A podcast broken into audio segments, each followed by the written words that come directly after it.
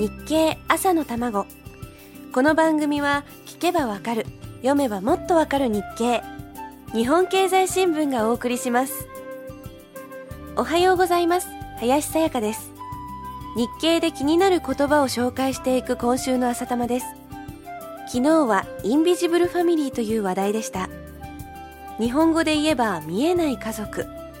戸籍や住民票ではわからない。目には見えない同居家族のことです。家は別々に住んでいるけれど食事はしょっちゅう一緒にする家族というのもインビジブルファミリーの一種です。8月3日の日経に載っていた記事の例では奥さんと子供はほぼ毎日実家で夕食をとり余ったおかずは夫の晩ご飯用にもらって帰るんだそうです。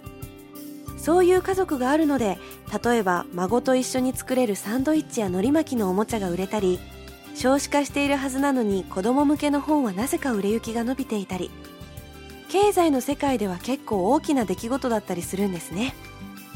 インビジブルファミリー覚えておきましょう。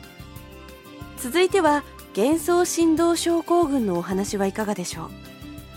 今や携帯電話は一人一台の時代になりつつありますが時々自分の携帯の着メロ着信音がどんなものか知らない人がいます。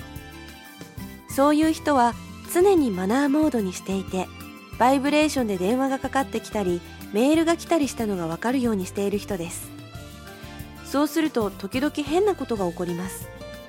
実際には電話もメールも来ていないのに携帯が振動したような気がしてしまうんです。ポケットで携帯がブルッとしたような錯覚を覚え慌てて携帯を見るけれど着信はない。その逆で身につけていたはずなのに携帯の着信に気がつかないということもよくあります。その反省があるからこそ実際には振動していない携帯が振動したかのような錯覚を覚えるんでしょうね。便利だけどめんどくさいですよね携帯って。この言葉は8月15日の日経に載ってました。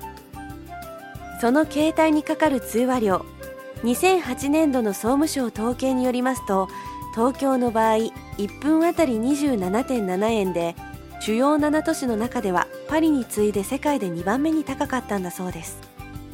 安いのがニューヨークで1分あたり10円。もちろん携帯は通話だけじゃなくてインターネットに接続したりメールを送ったり各種割引があったり。それによって料金体系も違ってきますので単純な比較はできないんですがそんなにお金のかかるものだとしても携帯を手放せない人はたくさんいます。でも何本も何本も携帯がかかってくる日には携帯を持っていなかった頃が懐かしく思えたりします。人間って本当に身勝手ですよね。さてこの続きはまた明日のこの時間です。